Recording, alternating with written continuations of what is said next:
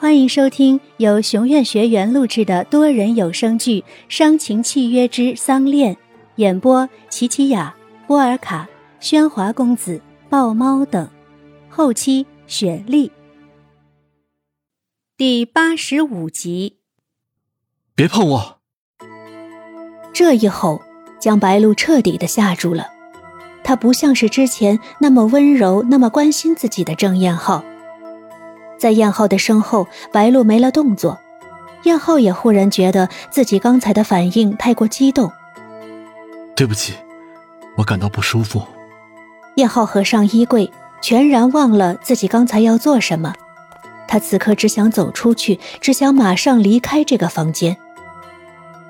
见燕浩失措的离开，白露完全不知道自己已陷入了一场圈套，心里却还在为恩雅担心。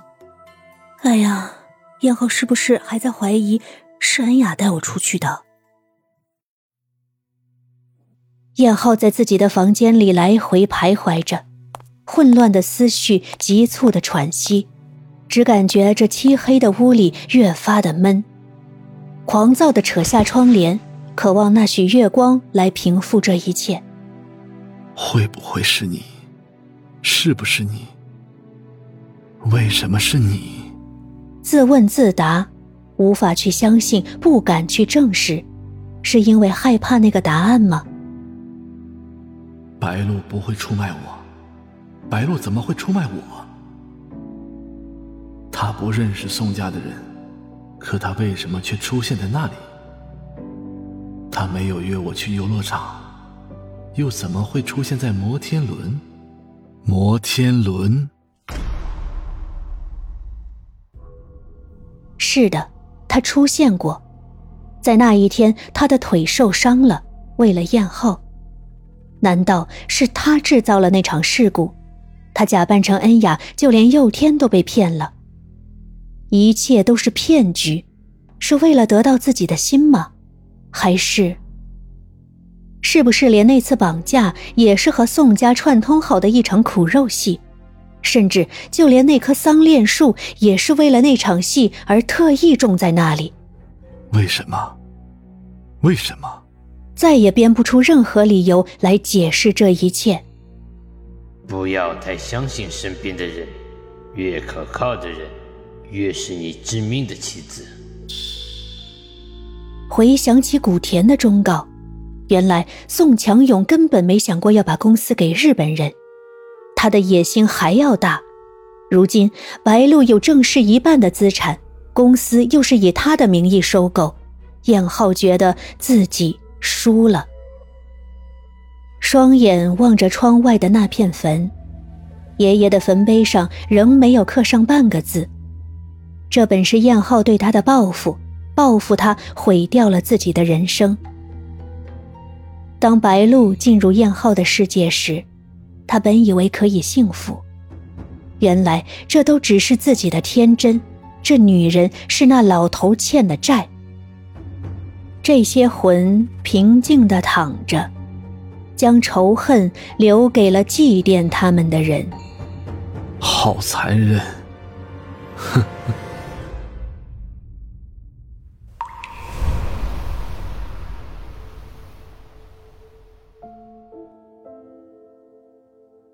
一梅，再过不久，我就能回来看你了。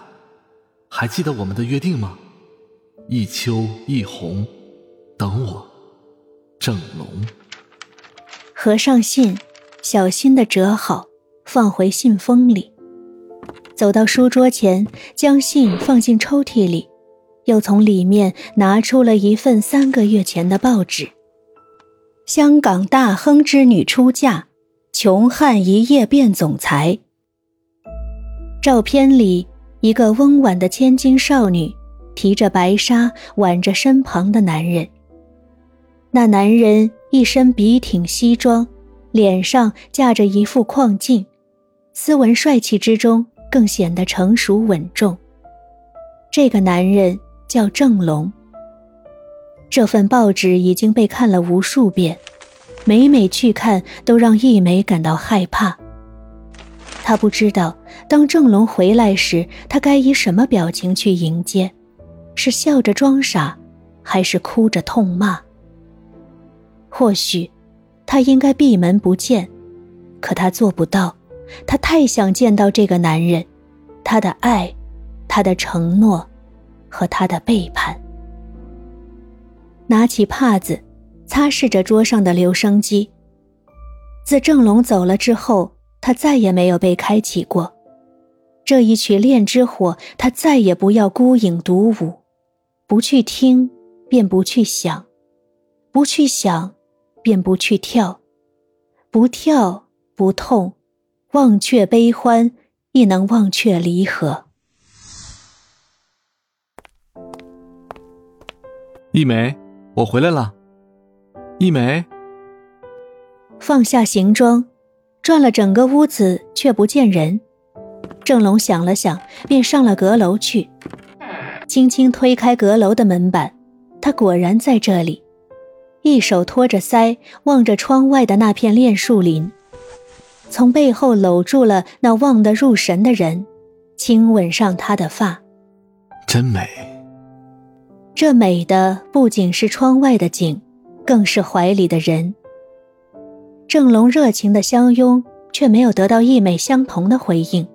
他淡淡的说：“你来了。”这平淡的回应让郑龙有些惊讶，这不像是离别许久的恋人，倒像是一个妻子习惯了丈夫的晚归。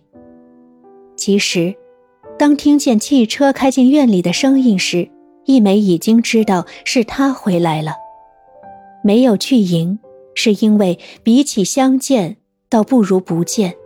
他宁愿这样等一辈子。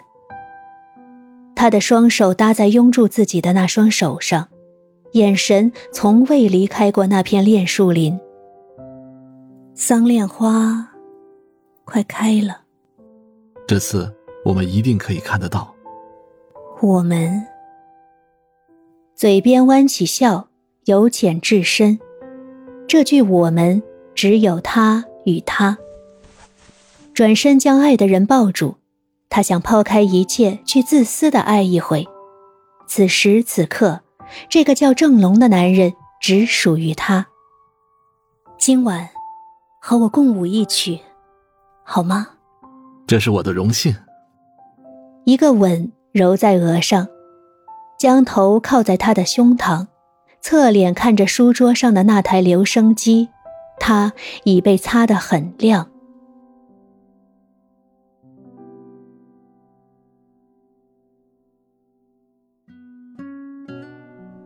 留声机被搬至楼下，郑龙正调试着他的音质。太阳已经全部落下，可仍是不见易美从阁楼上下来。易美说想打扮一下，可这一打扮就数个钟头过去了。郑龙有些耐不住的唤着：“一美，好了吗？”“啊，来了。”听见郑龙的唤声，一美关上了窗户，从椅子上起了身。平了平旗袍上的褶皱，一对鸳鸯绣鞋从阁楼上步步走下，每一步都会带动那身红素的旗袍，贴紧的立领呈出东方女性的鹅蛋脸，不施粉黛一抿朱唇就已妖娆的过分美丽，好看吗？答案早写在郑龙的脸上，他已看得痴迷。从没见过易美这样打扮，今天既不是过节，也不是他俩的生日，这一身红装，好似新娘，好美的新娘。